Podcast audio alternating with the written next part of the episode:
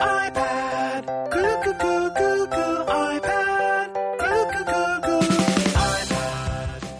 Hola, hola a todos. Aquí estamos otra vez. Ya ha pasado un año del primer Epic Tablet Podcast. De hecho, hoy hace exactamente un año de que lo publicamos. Absolutamente impresionante el grado de compromiso que tenemos. Porque yo no sé quién hace planes a un año.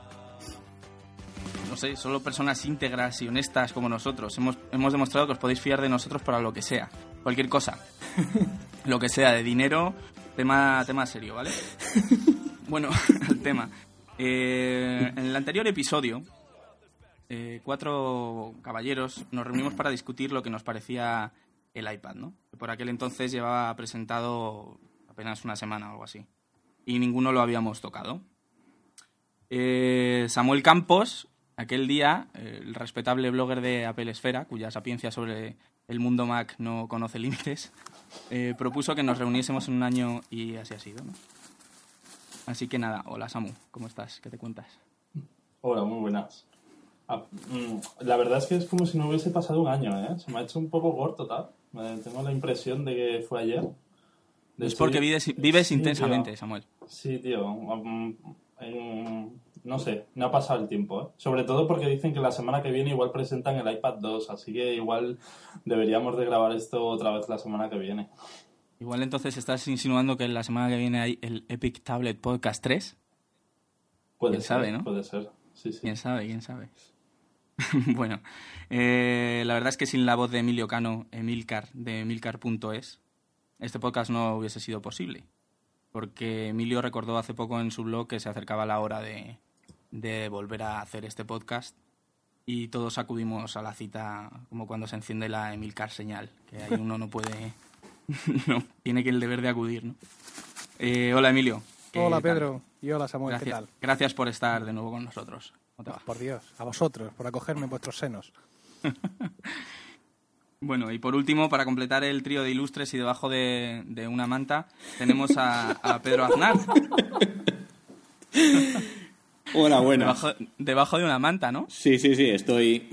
bueno, hay que hacer un poco de todo y la verdad es que se me ha olvidado el adaptador de, de auriculares a USB para el Mac y aquí no tengo otro. Entonces, como había mucho eco, me ha, no sé si ha sido Samuel quien ha dado la idea de, de coger una manta, tirármela por encima de la cabeza y coger el Mac para que no se oiga eco. Y creo que no se oye, o sea que vosotros lo oiréis de puta madre, pero yo aquí parece que esté escondido de alguien. O sea, Bueno, es eso, es por el eco y también porque te gustan mucho los disfraces.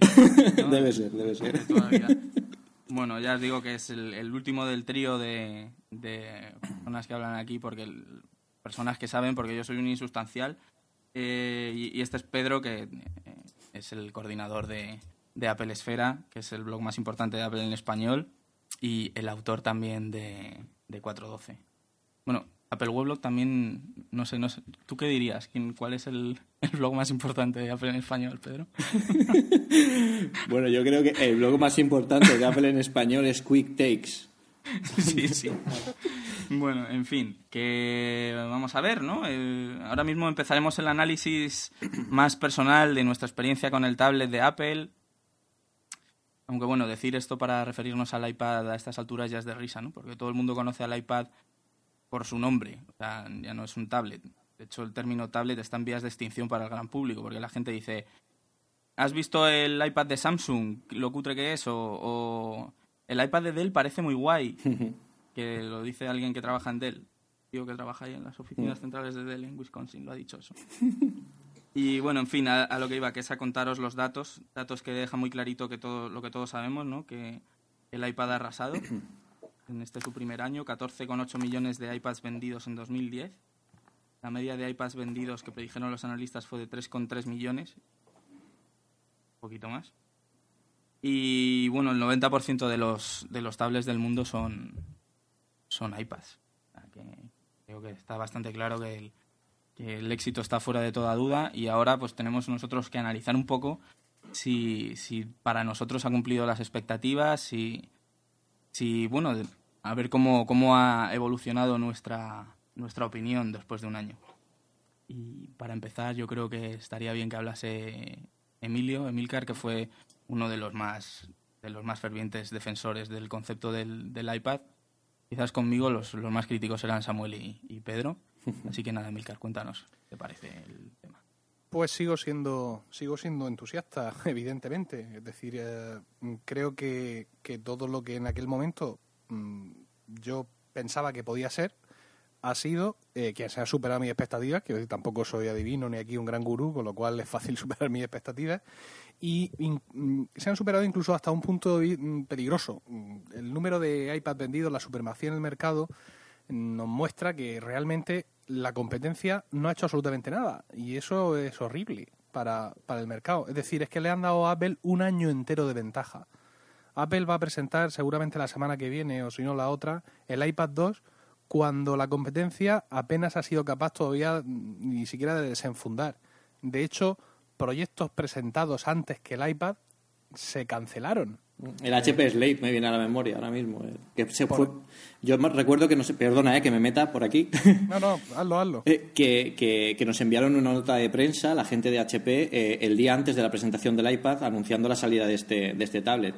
Lo que pasa es que cuando salió el iPad, eh, el concepto era totalmente distinto de HP a lo que, a lo que, a lo que fue el iPad, el iPad y está siendo el- los iPads de la competencia ahora mismo. Pero bueno, luego hablamos, sigue tú.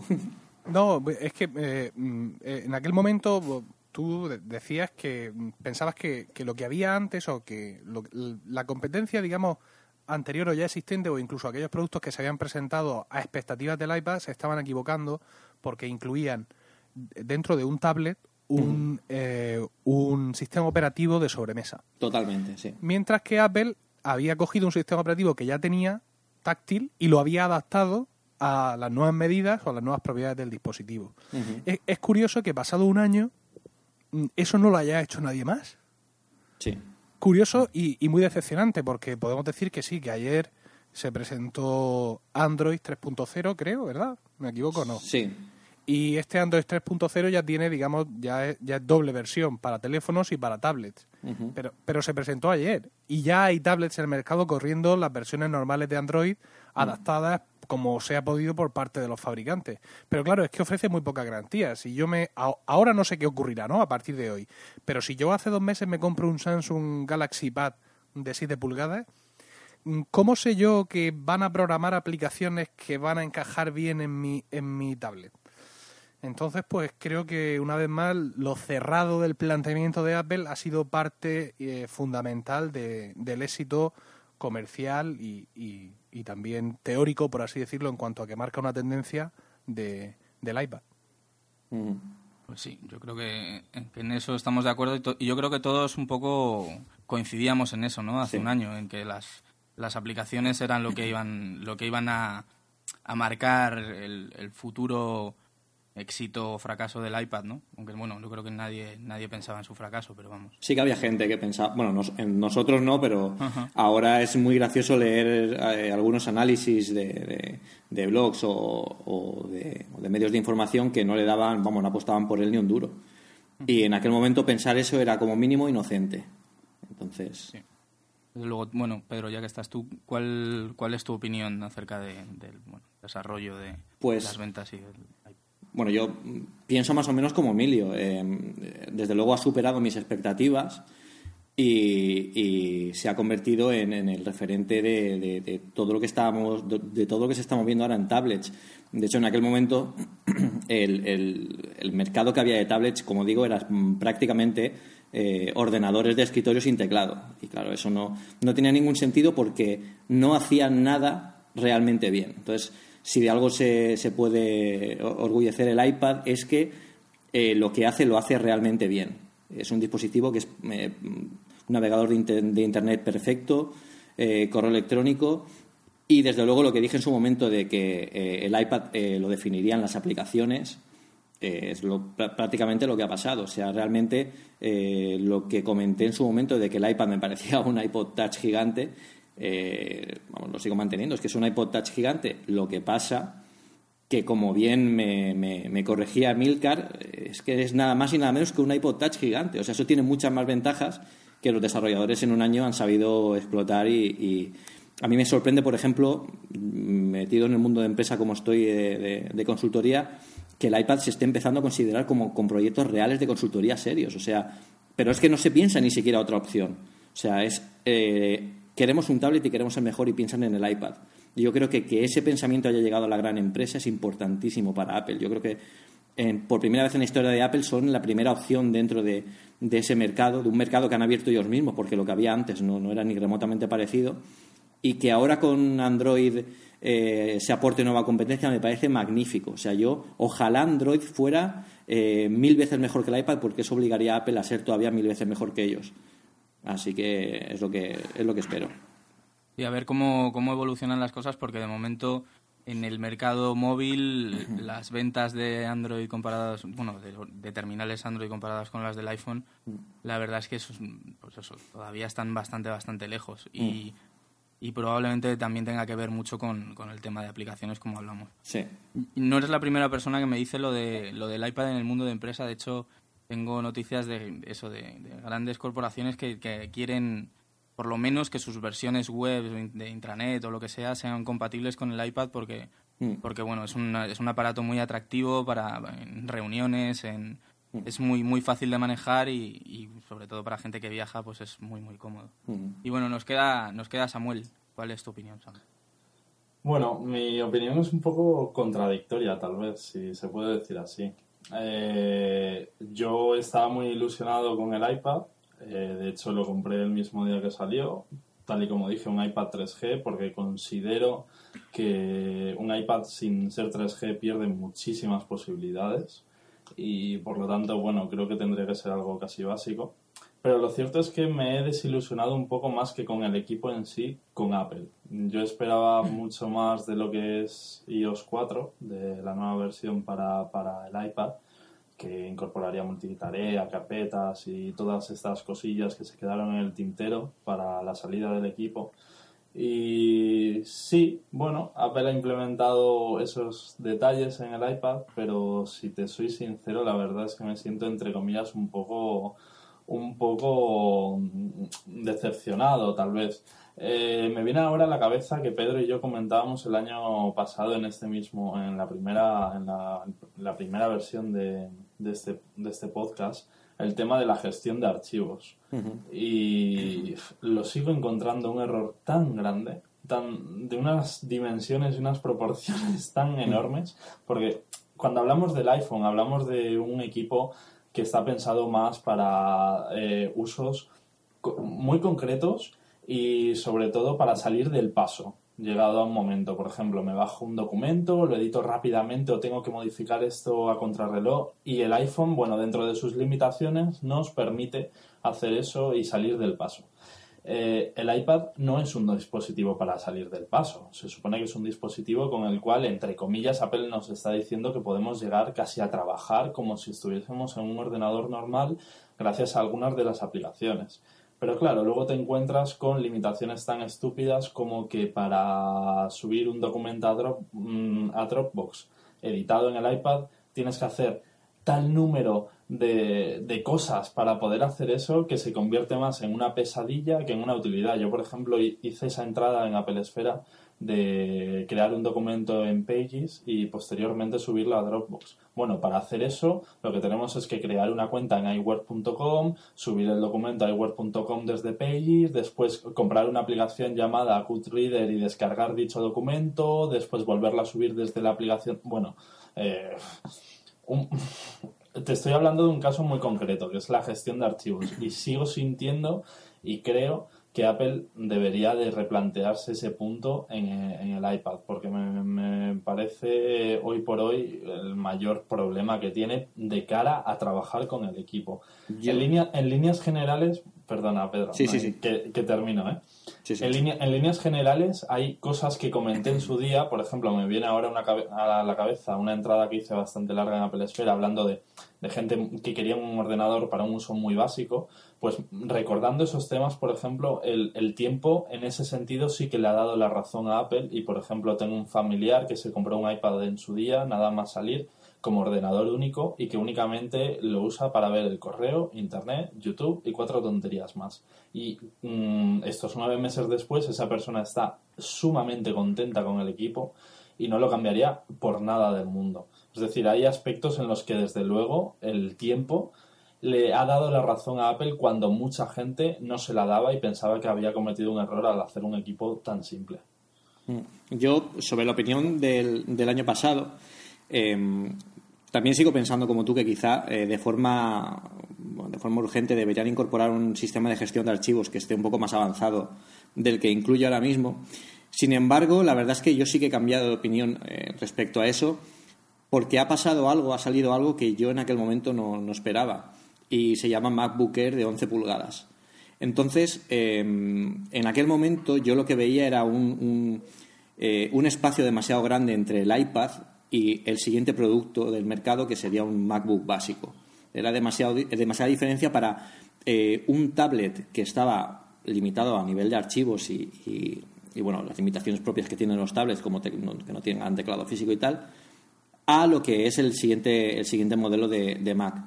Sin embargo, eh, lo que no sabíamos es que Apple tenía pensado lanzar un, un MacBook ultra portable, ultra portátil, de 11 pulgadas, eh, igual de grande que el iPad, es prácticamente todo lo que necesita la gente que quiere un iPad pero necesita potencia. O sea, yo creo que ellos han llenado el gap que existe entre el iPad y la siguiente, el siguiente modelo de Mac y aunque no estemos hablando exactamente de lo mismo, porque yo ya sí que no considero que el iPad sea, sea un, ordenador al uso como, como, lo puede ser un Mac, eh, sí que es verdad que quizás Apple eh, quiere separar o distinguir las dos opciones, tanto para tablet que tanto para que se utilice como tablet el iPad como para que se utilice como Mac eh, completo un MacBook Air de 11 pulgadas. Entonces, yo sí que creo que, que ahora estaría mejor situado el iPad y estaría mejor definido a qué gente va dirigido el iPad. Yo, como comentábamos antes de empezar a grabar el podcast, yo no tengo iPad porque, eh, bueno, me lo quiero comprar, por supuesto, pero esperándome, esperándome la segunda versión, pues al final estoy todavía sin iPad. Pero lo que sin duda sí que compraré será un, un MacBook Air de 11 pulgadas porque yo necesito esa facilidad que tiene un Mac portátil, un ordenador portátil de esas dimensiones, que es lo que realmente es atractivo también del iPad, de lo más atractivo del iPad son las dimensiones que tiene, y que sea completamente eh, operativo, o sea, no, no, no, que no se eche de, en falta nada. Y lo otro, pues para navegar por internet o para consultar en viajes o para tener a mano, es perfecto, pero hay que saber para qué uso le vamos a dar y no comprar a, la ligera. Por, por, continuar también un poco donde lo dejamos o, o con las reflexiones que hacíamos el año pasado, eh, hablábamos del tema del sistema de archivos que Samuel vuelve a sacar a la palestra y yo me quedé dándole vueltas a aquello y apenas 20 días después saqué un podcast donde hablaba del falso mito del sistema de archivos. Recuerdo que, que, Pedro, Pedro Arnaz, decías en su momento pues que la gente que trabajaba en su oficina, eh, eh, mm. digamos que ahora mismo hay mucha gente que tiene un trabajo de oficina o que tiene que, por lo que sea, manejar un ordenador en el trabajo, con Word, que todo el mundo estaba muy acostumbrado al sistema de archivos. Y yo mm, pensaba entonces, y sigo pensando, que no es del todo cierto. Es decir, a mí me pasa en mi trabajo, quizá podéis decir que mis compañeros de trabajo son especialmente torpes, pero me acerco a preguntarle a uno, oye, ¿dónde tienes la carta esta? que da? Y me dice, la tengo en el Word. Si no, si ya sé que, está, que es en el Word. Pero que dónde está? Y dice, no, no, mira, mira, ven, ven. Le da a abrir eh, desde el Word y dice, mira, ves aquí en el Word. Es decir, ellos se piensan realmente Mm. que las aplicaciones que lo, lo, lo, los documentos están en las aplicaciones mm. que las abren porque por raro que nos parezca a, a, nosotros a la comunidad friki geek eso parece ser lo más intuitivo. Y yo creo que en ese sentido el, el iPad debe de seguir así. Luego los que necesitamos o queremos más sabemos que GoodReader hace casi casi las funciones de sistema de archivos en el iPad y que hay otras soluciones pero para, mm, para el público en general, mm. eh, el sistema, mm, yo pienso de no tener eh, sistema de archivos, es el ideal, porque, mira, algunas de las mayores críticas que en su momento recogió el iPad venían de, de los geeks, ¿no? De, lo, uh -huh. de, de, la gente especialista, conocedora, uh, sabedora de todo. Y el iPad no era en su momento, ni lo sigue siendo ahora mismo, un producto para nosotros.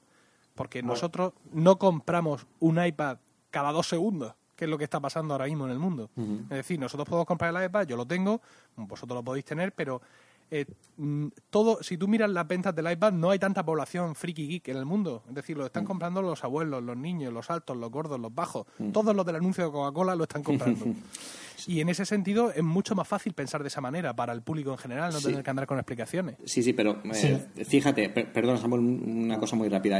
Simplemente, eh, el sistema de archivos realmente no, no es nada tan complicado ni de implementar, porque de hecho cualquier eh, sistema operativo avanzado como lo es iOS o, o macOS 10 tiene sistema de archivos. O sea que, que no es que no quieran implementar un sistema de archivos, es que no quieren mostrarlo, que es distinto. Entonces, eh, perfectamente lo que define al iPad básicamente es la, es la capacidad de aprendizaje tan corta y, y- lo fácil e intuitivo que es. Eso está clarísimo, que cualquiera puede usarlo, sepa o no sepa de informática. Y como dices tú, eh, que muchos usuarios crean que las aplicaciones eh, en sí son los contenedores de los documentos, eh, pues quiere decir que la gente que utilice un iPad o, o un iPhone eh, se les sea mucho más fácil utilizarlo si nunca han trabajado con un ordenador. Sin embargo, yo simplemente pienso que la opción de poder tener acceso a un sistema de archivos donde dejar cosas, simplemente donde dejar cosas, archivos, eh, incluso aunque esté separado de, de- todo el sistema de archivos oficial o que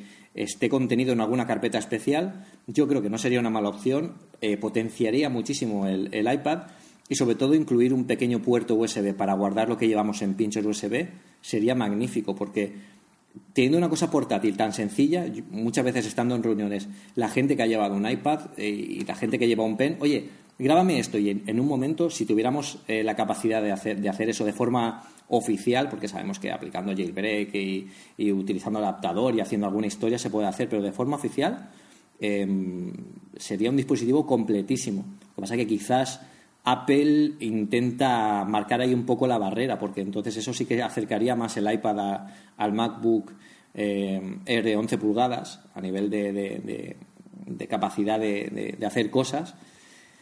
Y quizás no les interese simplemente, pero yo creo que no sería mala opción y no es- desde luego no es complicado de, de- de implementar. Pero bueno, las No, yo, creo, yo creo que es más bien, es, es cuestión, creo que ya lo dije el año pasado, es cuestión de, de una opción que ha tomado Apple de, evidentemente, separarlo de un ordenador eh, para controlar, digamos, más a sus usuarios. Es decir, eh, mantiene un dispositivo en el que, de alguna manera, todavía eh, tiene el control sobre lo que puedes o no puedes hacer y de esa manera se asegura que los contenidos que vas a utilizar van a ser los descargados a través de sus aplicaciones, las suscripciones que vayas a hacer ahora a través del, del sistema este nuevo de, de revistas o de publicaciones escritas va a ser a través de él, los libros a través de él, etcétera.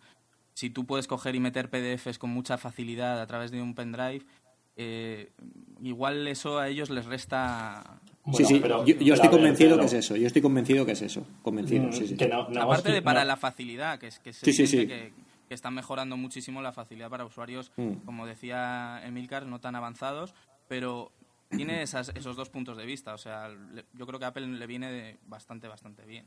Pero que, que no os quito razón, que también puede ser eso, pero lo que no puede ser es que remuevas la mierda constantemente para intentar justificarte. Porque, mm, ¿para qué añaden entonces una opción en iTunes mediante la cual podemos eh, añadir archivos a las aplicaciones? Sí, pero Para- fíjate, para- ahí, para ya, que- ahí ya necesitas un ordenador, ahí ya necesitas un Mac, es distinto. Claro, tienes, tienes que pasar por el Mac. Pero si, por ejemplo, Emilcar estaba comentando, Emilio, que le parece mal esta gestión. Imagínate, por ejemplo, que quieres tener una película en VLC, que ya no está, y, y en otro y en otro programa, ¿vale? Entonces, según lo, no- lo que nos está comentando Emilio, tenemos que añadir esa película a dos programas diferentes y utilizar el doble de memoria porque esos, esos dos programas no pueden compartir dicho archivo, no pueden acceder al mismo archivo a la vez. Tiene que guardar cada uno su copia. Entonces, bueno, pero a ver, esto, esto que engañabobos es. Bueno, eso se llama me- iTunes. Me, me No, claro, me es- parece, me eso- parece una solución horrenda. Horrenda no, eso se llama dobla la rodilla y pasa por mi aro. Sí. Que es mi, que es mi producto. Por ejemplo, un, un y úsalo, ejemplo, úsalo como yo te digo o muere. un ejemplo muy Exacto. típico, un ejemplo muy típico de, de, mm, de desperdicio de potencia en, en cierto sentido, yo pienso que es el Apple, el Apple TV 2, el, el nuevo Apple TV, eh, que es prácticamente un aparatito que sirve para alquilar, comprar películas y, y verlas a través del ordenador en streaming. O sea, mm, todo a través de iTunes. Ahí no hay ninguna absoluta posibilidad de escapar de iTunes. Sin embargo, Bueno, si le aplicas si estás en Estados Unidos, sí. Porque además eh, eh, incluye Netflix y demás. O sea, Ah, bueno, realmente correcto. te- claro, te da opciones claro, de pago, o sea, opciones legales mayores que las que te ofrecen. Y oja- ojalá estuviera Netflix en España, porque yo creo que lo estamos esperando todos. Pero, por ejemplo, eh, para, para el Apple TV 2, hace poco sacaron una versión del, del Media Center de XBMC, que aplicando el jailbreak al, al aparato, instalas el Media Center en el Apple TV 2 y va de cine. O sea, de- de- ese momento se abre un montón de, de posibilidades a un producto de 99 euros. Pero en ese, en ese caso, más claro que en ningún otro, Pedro, es, es el caso en el que Apple quiere mantener bajo por Sí, todos sí, los sí, medios el control. Exacto, O sea, exacto. Si deja, si deja un media center libre en el que puedas meter tus MKVs, tus AVIs o como quieras, Mm. evidentemente eh, nadie va a pasar por el aro de comprarlas en el, en el iTunes, por lo menos. Desde Bueno, pero, pero, pero porque, Hombre, hay, es que porque hay un hasta- negocio, hasta ahí hay un podemos- negocio detrás. Es Hombre, es que hasta no- ahí podíamos llegar, quiero decir. Claro. O sea, yo, yo invierto, yo invierto en investigación y desarrollo. Me lo curro para hacer un Apple TV que quepa en una mano, para que ahora vengas tú a meter tu MKV. Exacto. O sea, y Bueno, encima, bueno, y encima pero- te, te lo vendo, te lo vendo a 100 pavos, que seguramente lo estoy vendiendo o, o ajustado al coste, o quizá incluso Yo creo que pierden dinero. Yo creo por que pierden debajo, dinero, sí. porque espero que luego lo voy a recuperar mm, con las Con películas. ¿eh? alquileres, Es- claro, es, lo mismo pero- que, es lo mismo que las consolas de videojuegos, todas se venden por, por debajo de coste para luego recuperar con los juegos. Sí. Entonces te lo voy a hacer y encima te lo dejo abierto para que llegues tú y me metas boxy. Sí. exacto. Claro, pero, el pero Apple por- TV. por lo- porque hay un mercado detrás. Es decir, Apple no solo vive de eso, está viviendo también del iTunes Store, de los alquileres, etc. ¿Por qué, Exacto. por qué WD vende el cacharro ese que le puedes meter lo que le venga en gana y te lo reproduce todo? Pues porque evidentemente viven Eh, es del cacharro ese, ¿no? De- ellos, de ellos los no venden de la tienda. Sí, sí. Entonces Claro, es pero es que normal todo- que, ellos quieran centrar todo hacia, hacia ganar dinero. Es como lo que pasaba el otro día con, con, la, con el- la aplicación de, de Sony. Que todo el mundo, oh, mira, ya nos van a quitar estas aplicaciones, tal. No, a ver, eh, lo que tiene que pasar es que en, obligatoriamente toda aplicación tiene que ofrecer su propio sistema si quiere, pero además también el de Apple. Es decir, mm, la posibilidad de que Apple gane dinero siempre tiene que estar ahí. Si no, no pueden tener. Por supuesto, pero además, en- entre otras cosas, porque se están beneficiando de todo un sistema que Apple ha sido el que ha puesto en marcha. Claro. O sea, todo, ellos tienen invertido muchísimo dinero en data centers y lo que y lo que han hecho con el Apple TV, lo que han hecho con el iPod Touch y lo que han hecho con el con el mismo iPad es crear un contenedor en el que eh, cómodamente alguien pueda acceder a todo ese- a esa gran inversión que ha hecho Apple en, en contenidos. O sea, yo creo que eso es es más que evidente. Pero eso, ahí, ahí- ahí pasa básicamente lo mismo de mm, que cuando la gente dice que los Macs son caros. Yo estoy cansado de decir a la gente de que, que piensa que, "Oh, es que un Mac con el, mismo procesador, la misma memoria, en PC sale la mitad de barato. Yo digo, claro, pero es que tú ahí no estás teniendo en cuenta el coste que supone para una empresa invertir en investigación y desarrollo de nuevos materiales, de usabilidad, de, de- de desarrollo de producto. Eso no sale de la nada. O sea, hay ingenieros que curran para eso. Desde luego, en un PC de 400 euros eh, no creo que haya habido mucha investigación de mercado ni, ni mucha investigación de, de- de desarrollo de usabilidad como, lo, como ocurre en los Macs, por ejemplo, eh, el- los Macs Unibody, aunque ya existen otros, otros ordenadores Unibody, eh, eh, la inversión que han tenido que hacer para alcanzar el grado de delgadez del MacBook Air en su momento, que fue el más delgado que existía, fue increíble. Luego los demás han venido detrás como siempre. Claro, pero eso la gente no ve. Es como cuando, cuando un grupo sube sus canciones, sus maquetas hechas en internet y tiene mucho éxito y dicen, jo, es que así tendría que ser la industria. Y, tal. Exactamente igual, la mismo, lo mismo se gasta Lady Gaga en promoción y en, en sus vestidos hechos con filetes y en todo lo demás que, que, que un chaval que se graba con un micro como estamos haciendo nosotros y lo sube a iTunes. O sea, evidentemente hay, hay una diferencia notable y no todo puede valer lo mismo. O sea, es que creo que es, Exacto.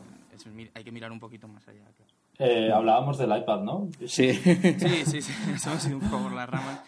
Bueno, yo tengo que decir que tampoco compré el, el iPad. Eh, en su momento, desde luego, cuando salió tuve que morderme las, las manos mucho tiempo para, para poder evitarlo, pero realmente, hablando ya un poco volviendo al, al tema del iPad, creo que es un producto excelente, pero que yo he encontrado en mi caso particular completamente prescindible, porque no porque realmente puedo vivir sin un iPad, ¿no? O sea, me compraré el 2 cuando pueda darme un capricho y, y- y estoy seguro que lo disfrutaré en mis ratos libres, pero, pero creo que se ha demostrado eh, que, que es una, una herramienta todavía eh, en proceso de, de ser de poder con- ser considerado un ordenador, ¿no? O sea, creo que te puede sacar de apuros, tienes todavía opciones como puede ser Google Docs o algo así que, que igual si trabajas en la nube de alguna otra manera te va a permitir más, más flexibilidad, pero yo creo que es, es clave lo que decía en cuanto a la gestión de archivos, es clave lo que decía Samuel de, de- es una pena de tener que subir cada vez tu archivo dos veces para, para poder verlo en dos aplicaciones distintas, ¿no? Creo que creo que es una herramienta excelente, la mejor sin duda para para cuando es algo concreto, ¿no? Para funciones concretas, con desarrollos concretos, mm, lo dicho, un, alguien que se desarrolla su aplicación de gestión de, de yo qué sé, de un, pues un dentista, por ejemplo, ¿no? Para, para ver cómo tiene la dentadura cada uno, no sé qué, creo que es imposible en una herramienta desarrollada para el iPad haya algo más cómodo para un ordenador. Ujú. O, o una herramienta para eso, de, de- de algo, algo muy concreto, ¿no? O sea, yo sé que hay, por ejemplo, aplicaciones que sirven para los contadores del, del gas o aplicaciones para los ascensores, todo ese tipo Yo, de yo cosas. te puedo que- poner, yo te puedo poner un ejemplo eh, a nivel corporativo eh, de un gran banco eh, que está utilizando el iPad ahora mismo eh, para tener una visión del cuadro de mandos de cómo está el estado del banco en ese momento, todo hecho para iPad. Y, y no lo cambian por un ordenador. O sea, ellos no quieren tener un ordenador que tienen que abrir, que tienen que iniciar, que tienen que entrar en el sistema operativo. Ellos quieren eh, decir, ¿qué está pasando ahora mismo en el banco? Y sacar el, el- el aparato de, de su cartera, conectarlo y verlo al instante. O sea, ellos no quieren esperar. Y, y eso también es una gran ventaja del iPad, que sea un producto de este tipo y que tenga el éxito que está teniendo, porque, como ya digo, se está metiendo mucho en los mercados corporativos. Sí, sí, mucho. Esto, mm, hablando, mm, por poneros otro ejemplo que he podido ver hace poco, eh, en Inglaterra están, tienen un sistema mediante, bueno, no os puedo contar mucho porque tampoco lo sé exactamente, pero en resumidas cuentas es un sistema mediante el cual se pueden controlar todos los trenes que están circulando como en cualquier país, evidentemente, por las, por las líneas. Y están ahora intentando hacer un proyecto para aportar todo eso al iPad, porque por lo visto tienen bastantes problemas en algunos puntos muy concretos y han determinado que el iPad es la mejor plataforma a la que pueden portar esa aplicación ahora mismo para, para poder mm, continuar con, el, con, el, con el- los problemas que les están surgiendo. Y la verdad es que la aplicación tiene muy buena pinta. Es evidentemente algo interno, privado, que nunca saldría a distribución. Pero vamos, desde luego yo lo poco que sé del tema es impresionante. En el coro lo uso yo. ¿En el qué, perdón? En el coro. En el coro lo usas. Sí, sí, hay un programa que se llama For, for Score, eh, Score que es partitura en inglés, Score, for, o sea, para partituras, y es absolutamente alucinante. O sea, tú metes ahí los PDFs y te los clasifica por compositor, con lo cual digamos que tienes tu biblioteca de partituras y luego puedes, digamos, mm, con todas esas partituras puedes como hacerte listas de reproducción. Tú imagínate que yo tengo aquí como 100 o 200 partituras y que tengo un concierto donde voy a interpretar 10 de esas partituras. Pues esas 10 las, las añado a la lista de reproducción y conforme yo voy pasando las páginas de las partituras, la siguiente que viene es la siguiente del concierto. Qué bueno, increíble. Alucinante. Eh, para, para dirigir en conciertos no es muy cómodo por el tamaño del iPad y porque ven las cosas pequeñas, pero lo que es para el ensayo, eh, en un ensayo de un coro yo generalmente no me quedo parado detrás del atril, sino que yo me acerco a los cantantes, me muevo mucho. Llevar el iPad en la mano y hacer el ensayo con el iPad es alucinante. Y esto, digamos, con esta aplicación. Eh, hay un montón de aplicaciones para partituras, hay incluso un pedal USB para usar para usar eh, el programa con el que funciona como partiturero para, para el piano, es decir, tú estás tocando el piano, tienes las dos manos ocupadas generalmente, y con el pedal USB, perdón, USB no, Bluetooth, le das y cambia la página. Bueno, eso es una caña. Eso- Yo creo Alucinante, lo, lo- alucinante. lo interesante lo interesante también del iPad es que yo creo que por primera vez eh, eh, las aplicaciones están naciendo de las situaciones en lugar de, de- de- de- de las ideas. Quiero decir, Exacto. eh, normalmente en un dispositivo, en un ordenador, tú piensas, bueno, ¿qué aplicación podría hacer? Pues mira, esta aplicación estaría bien o esta otra estaría bien. Sin embargo, con el iPad te das cuenta de las posibilidades cuando realmente eh, ves que necesitarías una aplicación que hiciera esto en este momento y, y- y concretamente para este producto. Por ejemplo, la que comenta, la que comenta Emilcar, yo estoy seguro que fue la visión de alguien en- muy centrado en el mundo de la música que dijo, "Eh, ¿no estaría genial que ahora mismo en mi iPad yo tuviera las partituras de esta manera y que además pudiera tener esto y que además tal, y a partir de ahí nació la aplicación. Y, y- y eso es interesantísimo. También hay una de, de claqueta para el tema de vídeo que es bastante espectacular. O sea, lo- es a lo que me refería. Las funciones concretas con desarrollos concretos creo que es inmejorable. Antes, es, es en el, el problema yo creo que viene cuando es funciones más generalistas, más de compatibilidad entre archivos de, eh, de, digamos, de lo que se espera de un ordenador al estilo clásico, eh, en- digamos, versus el, el iPad, ¿no? Pero, pero bueno, yo creo que además últimamente están apareciendo cada vez más lo que hablaba, lo que hablaba Emilio, eh, digamos, en- gadgets que se conectan a través de Bluetooth o, o a través del dock con, con el iPad y con el, con el iPhone y, y se está abriendo aún más las posibilidades, ¿no? Porque es- eso que se vio al principio de lo de poder usar el, joystick en, en una especie de cabina arcade pequeña al tamaño del iPad y todo eso, Impresionante, eso es chulísimo. una chulada, pero vamos, yo creo que muchísima gente se compraría el iPad solo por eso y creo que ya está en producción, no sé si ya está a la venta, pero vamos. Que, que se está abriendo también eso que antes parecía como que, que Apple a lo mejor estaba, estaba agarrando más a los, a los desarrolladores de, de estos periféricos, ¿no?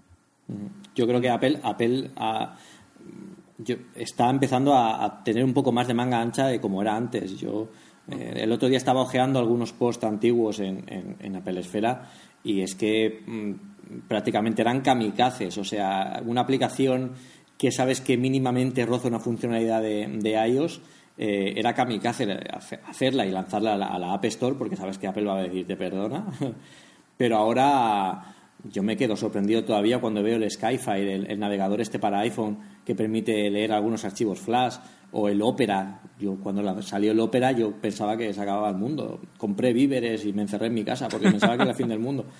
Y yo creo No, que no, lo, probaron, lo probaron antes y vieron que no había problema.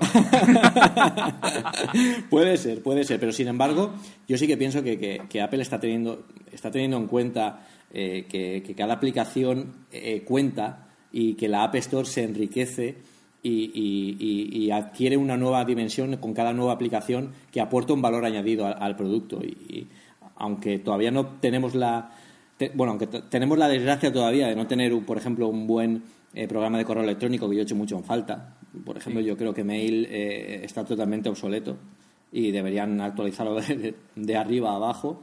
Eh, sí que es verdad que, que yo pienso que Apple está cediendo un poquito más, tampoco mucho, no sea que les dé un ataque. Pero bueno, eh, yo creo que es, que es el camino y, y para mi opinión pues deberían acelerar un poco más. Pero claro, eso ellos igual no lo piensan igual. Una pregunta es si creéis de verdad que en base a lo que pueda, pueda salir ahora con las nuevas tablets, con no sé si estáis al tanto de las posibilidades del, del Honeycomb, creo que se llama, ¿no? La última Sí. versión Sí. de Android. Y si, si de verdad creéis que hay alguna funcionalidad de estas, de estas nuevas tablets que salen, como bien decía al principio, eh, no sé quién de vosotros lo ha dicho, perdón, que, que están saliendo un año después, que es muchísimo tiempo. Eh, ¿Hay algo que de verdad vaya a hacer que el, que el iPad tenga que, que mejorar para poder alcanzar esas funcionalidades? Yo, yo estaba viendo esta mañana el vídeo de presentación de ayer y en líneas generales lo que más me, me, me llamó la atención es eh, que Google lo que ha querido es desmarcarse en, completamente de lo que ha hecho Apple. Es decir, Apple cogió el sistema del iPhone y el iPod Touch y bueno, mm, lo agrandó hasta las 10 pulgadas y realmente no hay ninguna diferencia entre los equipos. Básicamente lo mismo. En cambio, mm, Google ha hecho justamente lo contrario. Es decir, ha cogido las bases y ha dicho, bueno, mm, vamos a hacer un tablet que no se parezca nada a Android. Es decir, sí, se parece, evidentemente, comparten un sistema operativo y algunas funciones, pero si lo veis, en líneas generales, la verdad es que no es, mm, incluso en funcionamiento, es diferente a, a cómo funciona un, un, equipo Android, un, un móvil Android. Mm, Apple, yo estoy convencido, de hecho, cuando hice una entrada hablando sobre el Lion, eh, lo que quiere hoy por hoy es que mm, aprendas a usar un equipo, el que sea, el que tú quieras, y una vez que ya has aprendido a usar ese equipo, puedas usar cualquier dispositivo de la compañía. Eh, cuando llegue Lion, vamos a ver cantidad de cosas heredadas de, de los equipos móviles de iOS y del iPad. Y la fusión con el tiempo yo la, la veo, vamos, clarísima. No creo que llegue el punto de que todos usen el mismo sistema operativo, ni muchísimo menos. No, eso, no, sí, eso es- no, no pero- va a pasar nunca. Nunca, nunca. Pero por lo menos crucemos, crucemos los dedos, por lo menos. No, no creo, Jamás. no creo, no creo. No, nunca, pero, nunca. pero sí que creo en, en esa convergencia de uso. Es decir, si os fijáis, la- a, muchas de las nuevas funciones del Lion es mostrar, por ejemplo, ventanas como las Home de, del iPad de, con las aplicaciones. Es decir, para que alguien te, que sepa usar un iPad dé el salto a un Mac y diga, ahí va, pero si las aplicaciones funcionan igual que en mi iPad. O pueda comprárselo un iPhone y sepa usarlo. E- Eso sí que creo que Apple en ese sentido me gusta más su estrategia, aunque puedas pensar a priori que, por ejemplo, el iPad debería de ser muy diferente al iPhone y que debería de ofrecer más posibilidades, etc., etc. Pero en general sí que esa estrategia continuista me parece súper acertada y yo mismo veo en, mi entorno como gente que tiene un iPhone salta al iPad y lo entiende a la primera y cuando llegue el Ion saltará a un Mac y muchas cosas ya las sabrá. Y- eso creo que es una mejor estrategia mm, por parte de Apple. Yo, perdona, no sé si se ha acabado. Sí, sí, sí, todo tuyo. Yo, yo, yo, eh, yo, yo creo que, que personalmente creo que las ideas en, en MacOS 10 a nivel de usabilidad estaban un poco, iban demasiado lentas. Y, y lo que pasa cuando sale un nuevo tipo de interfaz de usuario, un nuevo tipo de hardware que actúa de interfaz con el usuario, como es como ha sido el iPad o la- las superficies multitáctiles en el, en el iPhone y el sistema operativo del iPhone, aporta nuevas ideas y frescura que desde luego se pueden aplicar en, en, en los entornos de escritorio. Yo en su momento pensé que iba a ser al revés, o sea, hay muchas, Exacto. yo, Sí, sí. hay muchas ideas que se podrían haber tomado de MacOS 10 y aplicarse en el iPad, pero es que no tienen sentido. O sea, no tiene sentido hacerlo al revés. Sin embargo, lo interesante es, esto que funciona de esta forma táctil, ¿se puede implementar en, en- en el escritorio?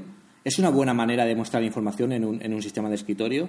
Y desde luego lo es, porque si no hay, eh, no hay pocos dispositivos hay que muestren la información de forma más directa y más sencilla, que, un tablet de, de- esta forma. Así que yo creo que Lion, al contrario de todo lo que, lo que, lo que se vino eh, cuando se presentó, de, bueno, intentan convertir esto en un iPad, al contrario, no intentan convertir esto en un iPad, sino que lo que intentan es aprovecharse del iPad para potenciar macOS 10 de una forma que yo creo que, va, a ser eh, casi como el paso de, a, Tiger, que fue uno de los pasos que a mí más me, impactaron en, macOS 10.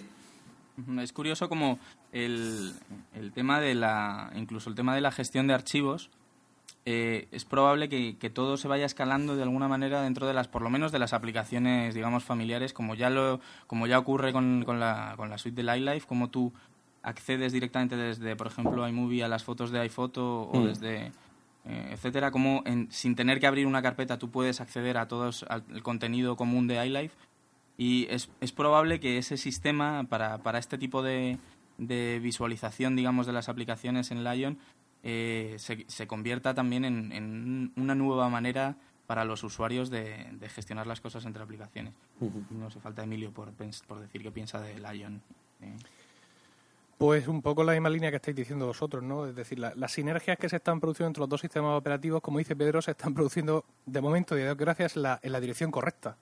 Eh, no hay nadie empeñándose en meter algo de escritorio a pescozones en el, en el iOS, ni para el iPad, ni para el iPhone. Que curiosamente es la opción que todo el mundo había elegido para sus tablets. O sea, toda la competencia iba al contrario. No, pero si es que además estamos igual que con el que cuando el iPhone. Cuando el iPhone, ¿qué esperábamos? Un iPod Nano de la época Exacto. con un teclado numérico. Exacto, ¿no? exacto, Y- exacto. Y, ahora cuando hablabas de tablets, pues, pues todo el mundo pensaba, pues bueno, de- además lo decías tú, Pedro, en el podcast del año pasado, ¿no? Esos mock-ups que aparecían de los MacBooks táctiles, Sí. que era simplemente coger la pantalla del MacBook, quitarle el teclado y que el teclado apareciera en pantalla. Y ya está. Y, y simplemente eso, ¿no? Entonces, pues ahora estamos... Eh, el Lion, como dice Pedro, eh, a los amantes del sistema de archivos mm, os podéis llevar más de, más de un golpe. ¿eh? Yo pienso que esta cosa que existe ya, porque ya existe en, en, en Mac OS, de, la- de las carpetas inteligentes, ¿no? de las búsquedas inteligentes en carpetas, quizá las vamos a ver ya en las aplicaciones, al menos en las de Apple. Es decir, que tú cuando en Pages le digas abrir documento, lo que te enseñe sea automáticamente todos los documentos de Pages o compatibles que tengas en tu ordenador. Así, a, a lo bestia. ¿Que tú luego podrás irte a la izquierda y navegar por las carpetas? Pues seguro que sí. Pero si mm, Apple quiere que venga gente a Mac OS que venga de, de iOS, creo que ese primer golpe a la hora de abrir los documentos le tiene, le tiene que ser así. Ah. Y que vamos a ir directamente a esa búsqueda inteligente para luego al que sea más listo o, o menos listo o lo tenga de otra manera pueda navegar. A mí- Pero que el, el primer impacto va a ser ese. A mí me, me parece fantástico porque pienso que las carpetas inteligentes eh, es una de las funcionalidades, funcionalidades de, de MacOS 10 que la gente menos conoce. De hecho, yo escribí un artículo para Pelesfera contando eh, qué se podía hacer con ello y tuvo un montón de éxito porque la gente dijo, pero esto existía, esto desde cuando están en, en MacOS 10, porque es una opción de archivo que apenas la gente pues no la ve y tal, y si eso se puede aprovechar para eso, estupendo. Yo eh, estoy bastante tranquilo como amante del sistema de archivos de que, de que eh, eh, el iPad, o sea, eh, Lion adquiera eh, una similitud con el iPad en ese sentido, porque si una cosa es cierta es que, eh, desde luego, no, no nos van a quitar la capacidad de tener un acceso a archivos a un ordenador de escritorio.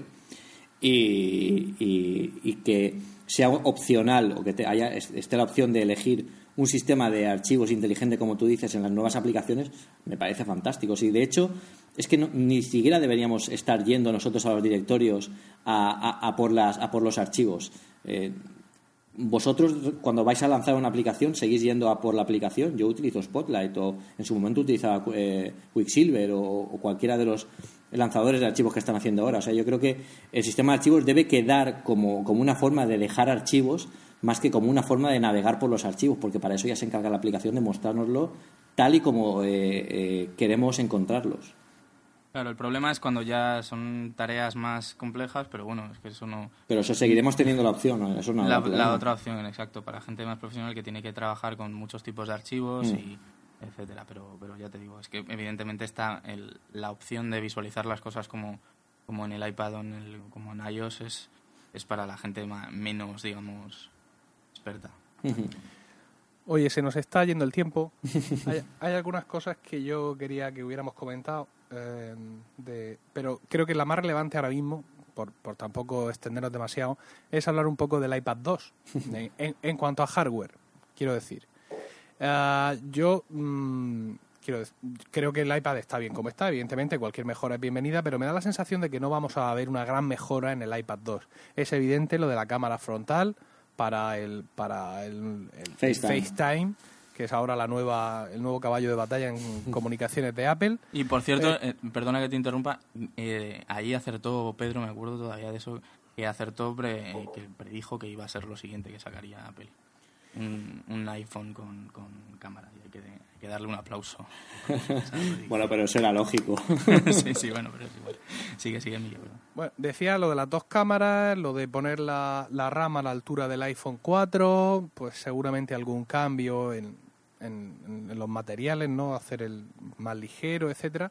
Pero creo que no vamos a ver un gran un gran golpe. No, yo, yo Un ni- gran paso, no. sobre todo, sobre todo, no ya porque Apple sea más o menos roñosa en darnos eso, sino porque es que no hay nadie empujándole a que haga nada. Yo creo Eh. que, yo creo que sobre todo eh, va a potenciar lo mejor que tiene el iPad y es la, la pantalla.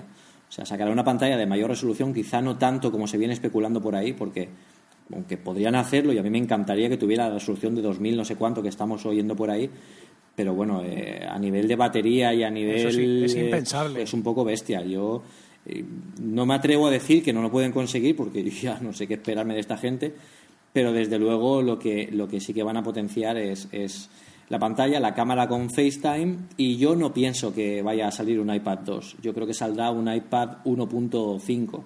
El iPad 2 será un iPad que sí que incorpore alguna funcionalidad.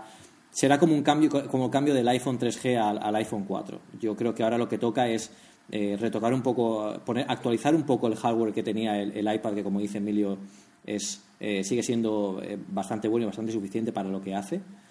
Y, a partir de ahí, pues avanzar hacia un nuevo modelo que quizás sí que, sí que herede algo de lo que estamos viendo en los nuevos sistemas operativos o que, o que incluso alimente del Lion, es que no lo sabemos. Eh, perdona, Pedro, y a- a- a- al tiempo que hablamos de este iPad 2, quiero mm, que nos pronunciemos. Yo yo no creo no creo que me lo compre. Luego me dará el arrebato, estaré dos semanas peleado con mi mujer, y- pero a priori pienso que no que no voy a ir a por él. Pero este sí será tu iPad. Este sí, este sí, te, te aseguro, sí, sí, sí, este sí. Y, co- y como dijiste el año pasado, comprarás con 3G y el más A grande tope, posible. a tope, sí, sí, sí. sí. Pero, Totalmente. pero por algún motivo que puedas compartir con nosotros o simplemente por tirarte la pasada de el más no, grande. No, no, no. Más grande en su momento me, me refería a que tuviera. A, a- a que, a que- capacidad. a que- sí, no, no, eh, a, que, a que tuviera 3G, sobre todo, porque como dice Samuel, yo creo que un iPad sí 3G eh, desaprovecha mucho las capacidades del, del dispositivo. Y Total, luego eso os lo, os lo puedo decir yo, que soy el único de aquí que tiene iPad. En, en su momento me compré me lo compré con 3G medio convencido, pero ahora no me cabe la menor duda de que el iPad tiene que llevar 3G. Y luego lo, Perdona, lo de los, lo de los 64 megas del más alto, tal, lo dije un poco para enfatizar que, que, que a pesar de lo que decía del iPad, que sí que me gustaba y que me iba a comprar el más bestia porque me, me- quería, quería tenerlo. Pero vamos, que, que no sé, que Una salga. cosa, in- y ahora, incluso ahora que se está rumoreando con que el iPhone va a poder crear redes wifi y todo eso, incluso ahora te lo comprarías con Sí, sí, 3G. sí, sí. Yo es- necesito inmediatez, no- sí. No, no, pero in- incluso aunque, bueno, aunque lo, aunque aparezca en, en iOS 4.3 para, para el iPhone, yo qué quieres que te diga, bueno, yo tengo el teléfono y si comparto la tarifa de datos con el iPad y, y- y desde ahí se puede puede tener acceso a internet con mi misma tarifa de datos, no veo la necesidad de tener que estar montando un chiringuito en un aeropuerto o en algún sitio donde lo que quiero es inmediatez y consultar eh, rápido algo para tener que, que entrar en internet. Yo creo que está perdiendo la gracia el dispositivo si hace, se hace eso. Otra cosa es que, pues ya que lo tienes y que lo utilices, pues me parece genial que hayan incorporado esta opción, que, que Android ya tenía antes. O sea, igual eh, Sí. eso ha sido una, una cosa que, que, que ha sido ha sido buena la competencia, una, una de muchas. Yo, hablando del hardware que estáis comentando antes, estoy, entre comillas, un poco... No decepcionado, porque conozco a Apple lo suficiente como para saber que son bastante hijos de puta, pero se nota claramente, se nota claramente que el iPad 1 es un equipo que no... No me malinterpretéis, pero digamos que es eh, un equipo en desarrollo, evidentemente, porque mm, yo ahora tengo la 4.3 con, con los nuevos gestos, estos de los 5 y 4 dedos, tal, y funcionan fatal, pero fatal. Es decir, Bueno, pero es, la- es una beta, idea- Samuel. Es, un- es una beta, no es la versión final. Es que Samuel es el niño de las betas. Pero es que no es, no es solo eso, Pedro. La multitarea funciona muy mal. Funciona muy mal. ¿Por qué? Porque tiene 256 megas de RAM y una aplicación del iPad no ocupa lo mismo que una del iPhone. Entonces, yo no me creo que hace un año eh, el iPhone 4 no estuviese desarrollado eh, en estas fechas y tuviesen bastante claro que 256 megas de RAM eran pocos. No, Sí, pero- sinceramente, no me lo creo. Es Es- una de esas cosas que dicen, no, no, no, no, vamos a sacarlo así porque total, el año que viene vamos a tener las nuevas opciones y hay que meterle algo más para volver a vender el equipo a la gente que no se decidía. Yo creo que la- las teorías conspiranoicas eh, está- están muy bien, pero yo creo que de verdad es que todo, todo eh, en las grandes empresas todo es mucho más sencillo y, de verdad que no hay, no están, no hay hombres de negro ni, ni, ni gente que, que nos, nos dice directrices. O sea, realmente eh, lo que creo que pasó en su momento fue que añadir más memoria al iPad eh, tal como era cuando salió y cuando estaba en desarrollo, que recordemos que el iPad salió hace un año, pero no empezó a desarrollarse hace un año. Entonces, eh, todos los costes que implican aumentar la memoria en su momento, eh, siendo como era una tecnología que, que- que era tan nueva, porque no había ningún tablet ni siquiera parecido en tamaño ni con, ni con esas características, pues era caro. Y, y Sí, lo sí, que querían sí, era, dar el pelotazo. Y que, Amorti- amortización pura y dura. Es decir, este equipo ha servido estos 14 millones para amortizar una inversión de hace 5 años de desarrollo. Punto. A partir de ahora sacarán el nuevo equipo ya con lo que debería de haber sido. Pero bueno, es que no es el primer caso, es que lo han hecho siempre. Por pero eso yo digo creo que, eso pasará, eso pasará siempre. Yo creo que pasará pasará siempre, claro. Bueno, es Porque, el amortización iPhone- pura y dura. El iPhone que tenemos ahora eh, es el iPhone que, que llevamos esperando mucho mucho tiempo, pero, pero nunca vamos a estar contentos. Siempre vamos a querer que tenga algo más, o que sea más delgado, o, o que, o que la pantalla admita No, 18 no, gestos pero- pero-. No, Pero yo no estoy de acuerdo. Yo... Sí, sí, la no. diferencia entre el- nada, la diferencia entre el iPhone 3G y el iPhone Ed- Edge, el iPhone Edge, es justamente lo mismo que va a pasar ahora con el iPad. Es de un producto semi-terminado a un producto terminado. Punto. ¿Por qué? Por amortización pura y dura. Lo entiendo. Es una empresa, tiene yo que que lo- amortizar un lo- tiempo de desarrollo y, y ya está.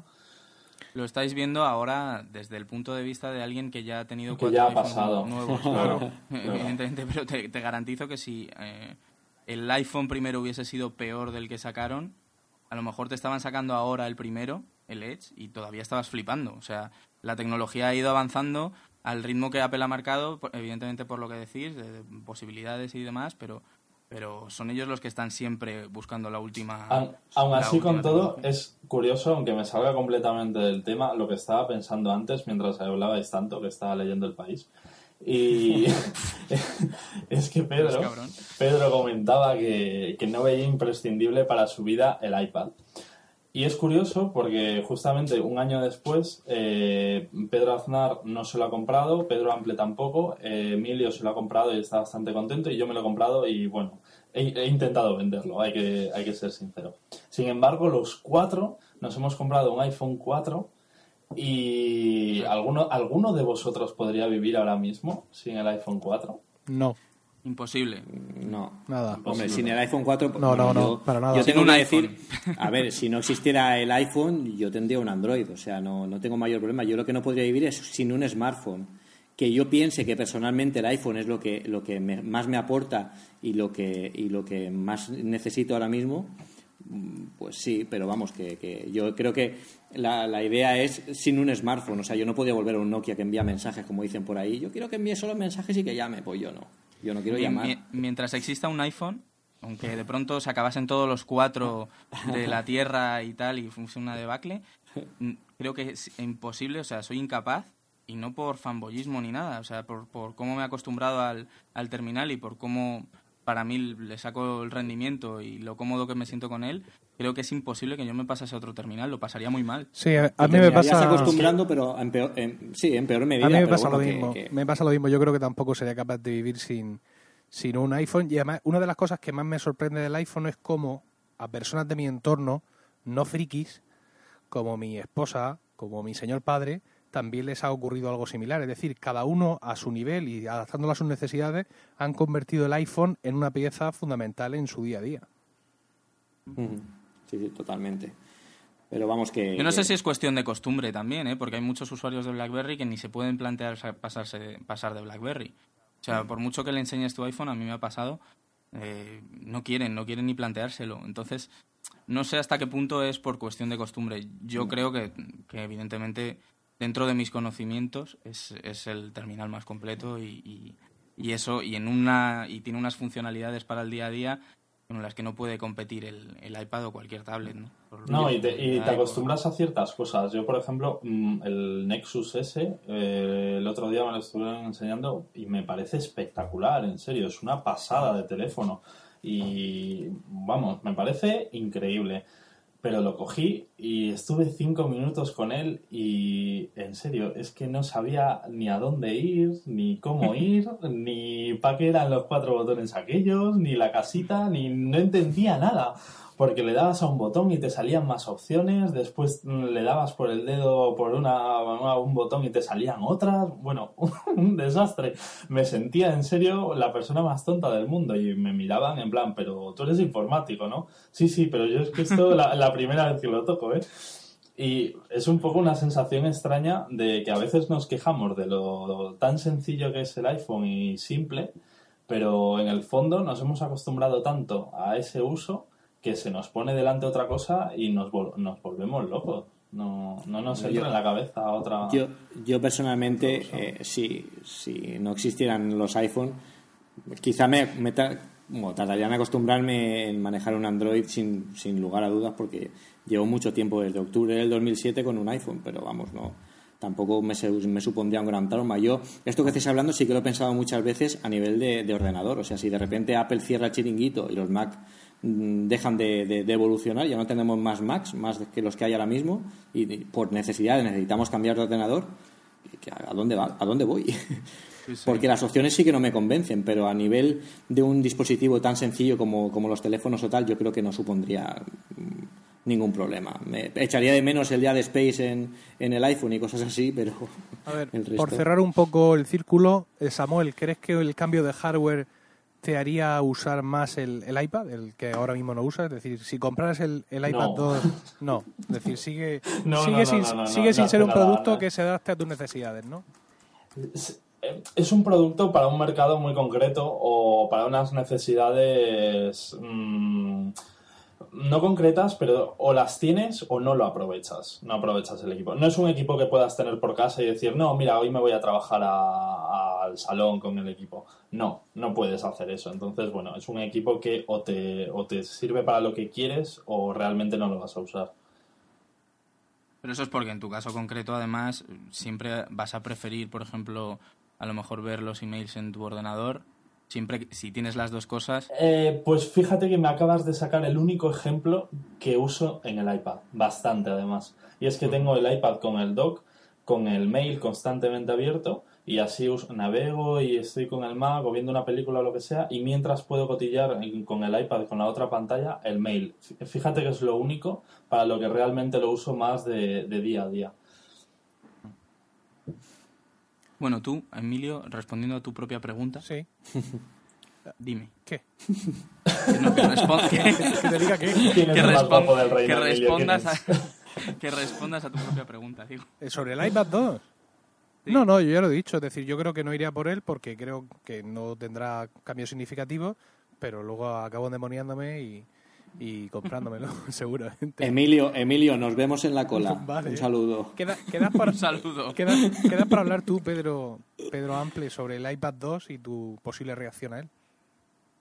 Bueno, yo ya os digo, yo he estado hace poco muy tentado de pillar uno de, de los viejos, o sea que creo que si alguna vez me lo puedo permitir, si como un capricho, yo creo que sí, que acabaré comprándolo. O sea, es, bueno, más que nada por, por tema de ocio, ¿no? Que sé que puedo disfrutar de los juegos, de, de ciertas cosas, las pelis, por ejemplo, creo que, que las, le sacaría partido pero mm, evidentemente no como algo imprescindible, algo que, que esté necesitando. Eso quizás a lo mejor como sí que trabajo en desarrollo web y tal, por, por probar cosas nuevas, por, por optimizar y eso, por ese camino a lo mejor sí que me interesaría un poco más por trabajo.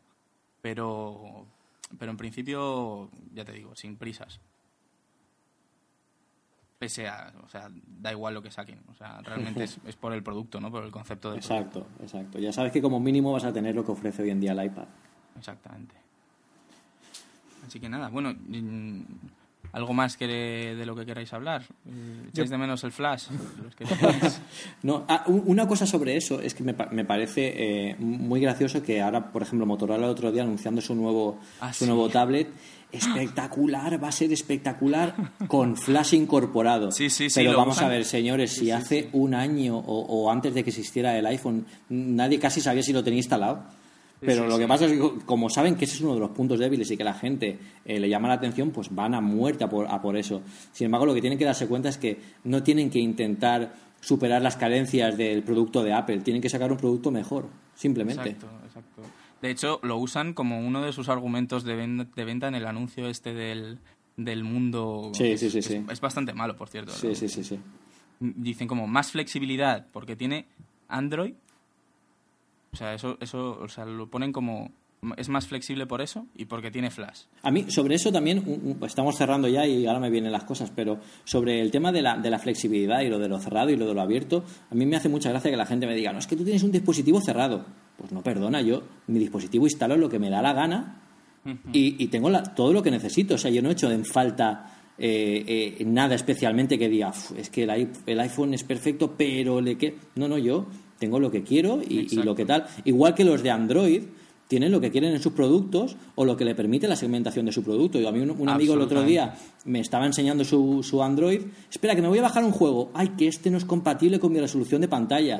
y digo, bueno, claro, es que, eh, eh, eh, lo- claro, eh, no solo por la resolución de pantalla, sino que en el market, si, si entráis a un market, veréis que los productos, los- sobre todo los juegos, están también limitados por la, por la capacidad del hardware. O sea, hay requerimientos mínimos para poder ejecutar ese juego, no todo funciona. Entonces, eh, bueno, pues eso también son limitaciones y también podríamos hablar de cosas cerradas. Tú no puedes ejecutar ese juego. Eh, Eso cuenta como limitación, ¿no? Por ejemplo. Dice Ramón O sea, que yo creo que Dice Ramón Rey, Dime, dime. dice Ramón Rey que hablemos del BlackBerry Play School. Es mi favorito. Pues nada, que... Si vendo el iPad me compro uno de esos. Y, lo pones al lado. dicho que lo de las, lo, lo de las 7 pulgadas, que, que es el, el definitivo, que es la medida perfecta. Y lo, lo pones al lado. no me, no me interesa. Lo pones al lado de tu tótem, el Zune. ahí, ahí te ha dado, ahí te ha dado Samuel. Ahora, ahora te Pues despiertas. fíjate que un Android no me compraría, pero un Windows Phone 7 por cotillar sí me lo compraría. Samuel, despedido. Siguiente. Pero bueno, que en cuanto, al, en cuanto a lo de la flexibilidad, de lo que hablaba Pedro, que realmente era antes, cuando, la- cuando nos teníamos que buscar las castañas y instalar el, el installer y tal, cuando, Mm. cuando todavía decías, es que me faltan ciertas cosas que las necesito y solo las hay ilegales, pero es que ahora, o sea, sí, ¿cuántas aplicaciones hay en, en el App Store? Si son Para infinitas. todo, para todo. Y hay un- una para lo que sea, o sea, si buscas una, por favor, que me sirva para rascarme la nariz y te, te dice exactamente Yo con esquemas. voy, cómo te voy, un poco estre- voy un poco estreñido, tío, y no, aún no he encontrado ninguna pa- para ir al baño. A ver si me echa una mano la gente, tío. Porque nada, es que he buscado de todo: cagar, eh, ir al baño, todas las posibilidades, Bueno. tío, y no. Que luego, nada, esto se- que no luego esto- que lo vamos a publicar esto, ¿eh? Claro que luego, luego lo sabe todo el mundo. Samuel Campos está estreñido. Estreñido, Eso es lo que tío, pueden- sí. Yo lo pensaba, pero no quería decirlo. En fin, chicos, yo creo que, que más que suficiente por este año, ¿no? El año que viene, si eso ya nos volvemos a reunir y vemos qué tal el, el, el iPad 2 o, incluso el 3, Y quién que- sabe. que- quedamos Bueno, ya, ¿no? Emilio, pero yo creo, pero escucha, eh, Emilio, antes de que lo pongas en el, en el, en el iCal, Sí. una cosa, eh, si sacan el iPad 2 también habrá que... Pero yo creo que yo quiero que hablemos del iPad 2 si sale sin tenerlo ninguno, que es lo que mola. Porque luego, luego re- re- claro, luego repasándolo nos damos cuenta de, de- de- de lo inocencios que somos. Bueno, eh, no sé si alguien ha escuchado otra vez el, el podcast antes de, de grabar el segundo y, y qué nivel de inocencios éramos entonces. Yo, yo, yo lo he escuchado, está bien, ¿eh? Estamos... Y cua- sí, ¿cuánto, cu- inocencio, No, ¿qué, qué nivel? Yo, yo gano la- el premio a Inocencio, lo gano yo, porque dice, dice Pedro que la pantalla de inicio, tanto del iPad como la del iPhone, que bueno, que fíjate, sobre todo en el iPad todo el espacio que desaprovecha, solo ahí con la barra de, para desbloquear, y dije yo, no, no, no, esto va a cambiar, ¿eh? Sin, sin lugar a dudas, no me cabe la menor duda de que esa pantalla de inicio va a cambiar, ya veréis, tal, y todo el mundo, bueno, bueno, bueno. Y ahí sigue. Yo es que a mí me sorprende mucho que no lo hayan cambiado aún, Sí, sinceramente. es Yo- un poco, es un poco escandaloso, ¿no? Que Yo creo que ahí van a dar el golpe con la siguiente versión, porque es algo muy visual y ahora pues sí que tenemos la potencia y la multitarea pues para poner por ahí, por ejemplo, gadgets o, o- o más complementos, que antes quizá era más complicado poner en un, en un iPhone 3G. O como en el Nexus No, One, que podías poner un fondo que se movía, ¿sabes? No, yo los, fondos, los fondos que se mueven dejé de utilizarlos pues desde que no tengo 15 años. no sé. Bueno, tenemos que ir cerrando. Sí. Sí, sí, vamos cerrando. Pedro organiza Eh, la salida. Vamos a organizar la salida. Eh, bueno, por la izquierda vas a salir Pedro, debajo de la manta. Os tengo que decir que, estoy pasando un calor increíble por- porque no oigáis eco en la grabación. Prometo eh, recuperar el micrófono de mis podcasts o empezar a grabar otra vez para recuperar la, la, la holgura porque me, me siento un novato total aquí debajo de la manta que como venga, na- como venga alguien y me ve aquí debajo de la manta en el ordenador en mi piso solo, pues no sé qué va a pensar. Pero Creo bueno. que lo voy a poner en la imagen del, del podcast. Sí, voy a poner sí. el primer podcast grabado debajo de una manta. Increíble. El primero, pero no será el último. Bueno, Exacto. espero que sí. Bueno, Pedro, muchísimas gracias por estar con nosotros. Un vez. placer, un placer, chicos. Eres un crack, chaval. bueno, Samuel, muchísimas gracias. Mu- Muchas gracias, eh, de verdad, de verdad os lo agradezco porque normalmente leo El País a estas horas, pero leerlo solo es súper aburrido, tío. Y hoy, escuchándoos a vosotros de fondo, ha sido mucho más divertido. Me he leído todas las secciones, la última hora, el España, todo, todo, todo. Muchas Muy gracias. bien. Y la verdad, has estado, Ha has sido- estado buscando documentación sobre el estreñimiento. Nada del país. Ha estado buscando en la Mac Store a ver si había algo para Mac ya. de Sí, eso. tú no sabes pero- leer, pero chaval. no, Pero no. Un, un Bueno, placer, y muchas Emilio, gracias. ¿eh? A ti. Y Emilio, muchísimas gracias. Nada, muy, muy, Otra vez. muy contento de haber servido para algo a Samuel. Y, y nada, ¿eh? Cuando tú, para, cuando tú llamas, ¿eh? Cuando necesites un ruido de fondo, yo, yo tengo aquí ahora mismo una pequeña, una pequeña sirena de cuatro meses y yo te la, te, te la pongo en el Skype y si lo que necesitas es ruido de fondo lo, lo vas a tener. Pero- Qué maravilla, ponnosla un poco, ponnosla un poco. No, está, está ahora con la mami, creo que está cenando, las dos. Ah, bueno. Bueno, bueno, pues nada, vete con el quehaceres que Muy bien. te estará echando de menos. Eh, chicos, un abrazo y nos vemos el, el año que viene entonces. Perfecto. O antes, o antes. O O antes. antes. quién sabe. Sí, Ojalá. Seguro que sí. Bueno, yo he sido Pedro de pedro10.com. Un saludo. Adiós. Adiós. ¡Crack! Hasta luego. Chao. Hasta Adiós. luego. Concept of nachos is awesome and incredible.